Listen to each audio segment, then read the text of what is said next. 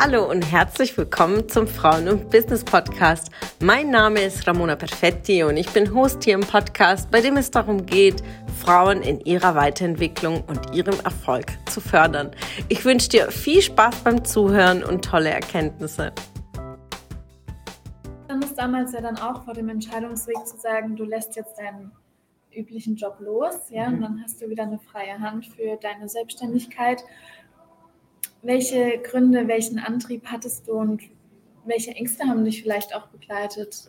Möchtest du da mal so ein bisschen mhm. teilen, wie es dir ging? Weil ich glaube, das hilft auch anderen dann, ja. dass man sich nicht so alleine fühlt mit seinen Gedanken.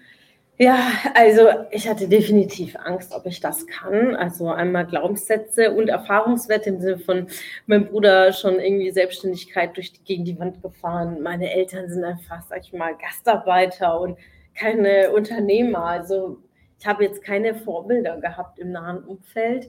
Aus dem beruflichen Kontext ja, äh, sehr große Position, sehr wirklich krasse Mentoren in der mobilen Wirtschaft, aber so wirklich Solo-Selbstständige kannte ich jetzt nicht. Ja, weil ein CEO einer Allianz ist auch nicht selbstständig, er ist Angestellter.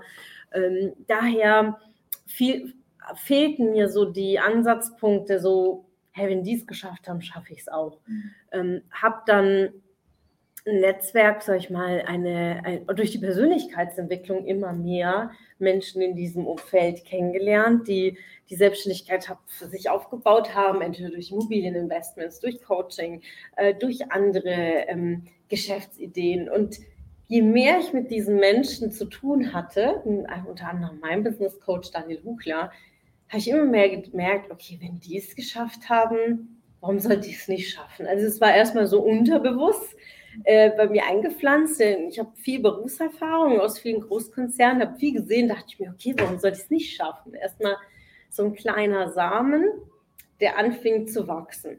Trotz allem war die Angst groß, so kann ich das. Äh, einmal fachlich, weiß ich überhaupt alles, gar keine Ahnung über Vorsteuer, über äh, Steuer generell oder Lohnsteuer oder all das, was irgendwo eine Selbstständigkeit mitbringt äh, und dann noch Mitarbeiter dazu. Und, ähm, und ich glaube, gelöst habe ich es nie vollkommen, weil eine gewisse Angst bleibt ja immer. Warum? Weil wir Menschen wollen ja keine Fehler machen. Und das ist ja ein ganz tiefer Glaubenssatz, schon aus der Schule heraus. Äh, Angst zu scheitern, Angst zu versagen, Angst Fehler zu machen. Angst, was denken die Leute, wenn es nicht läuft. Da muss man aktiv einfach sein, sein Gehirn bescheißen auf gut Deutsch und zu sagen, ja, und auch wenn es schief geht, dann haben wir immer noch eine Story zu erzählen. Wie machst du es nicht? Also, wo waren meine Fehler? Aber da bedarf es wirklich, wirklich tiefe Arbeit mit dem eigenen Mindset, um dagegen zu arbeiten.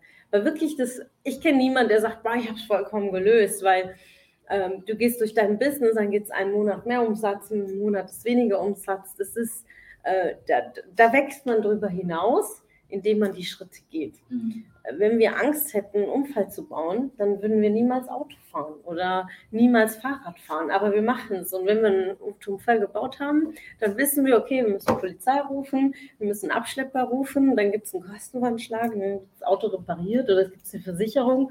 Und so ist es am Ende in der Selbstständigkeit genauso, dann daraus zu lernen, Wege zu finden und vor allen Dingen lösungsorientiert zu denken und nicht sich geschlagen geben. Und ich glaube, das macht den, den großen Unterschied.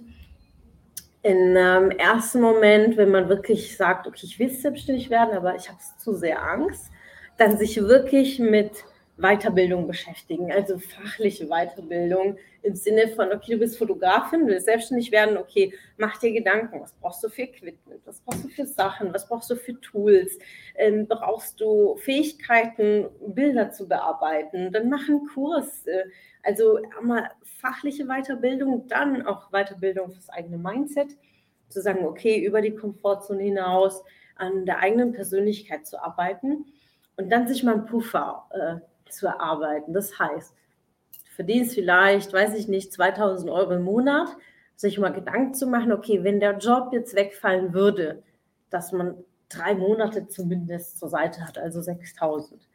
Und im Nebenjob diese 2000 auch erreichen zu wollen als Ziel. Also das gleiche zumindest, was man jetzt im Angestelltenbereich hat, plus natürlich Krankenversicherung, ja. Ähm, aber einfach schon das mal als Ziel zu setzen, das, was man als Angestellte hat, auch in der Selbstständigkeit zu erlangen und dann sechs Monate oder drei Monate, je nachdem, was für ein Sicherheitsbedürfnis man hat, äh, dass man sich zur Seite legt und dann sagt, okay, wenn ich die drei Monate mir erspart habe oder so, dann zu sagen, okay, jetzt gehe ich in die Selbstständigkeit, kann ein Ansatz sein, wenn man so ein bisschen rationaler ist. Äh, es gibt auch die, die sind sehr super emotional, die sagen, nee, ich gehe all in, dann habe ich gar keine andere Wahl, als es hinzubekommen. Geht auch, aber wenn man sehr sicherheitsbedürftig ist, dann würde ich das nicht empfehlen. Schön, dass du wieder dabei warst. Was konntest du aus der Folge für dich mitnehmen? Wenn du Teil unserer Community werden willst und auf der Suche nach wertvollen Austausch bist, dann habe ich hier was für dich. Unsere monatlichen Netzwerktreffen in den Städten Karlsruhe, Stuttgart, Frankfurt und Köln. Alle aktuellen Termine findest du auf unserer Homepage frauenbusiness.de und in den Show Notes. Ich wünsche dir einen erfolgreichen Tag und freue mich, wenn du morgen wieder dabei bist. Alles Liebe, deine Ramona.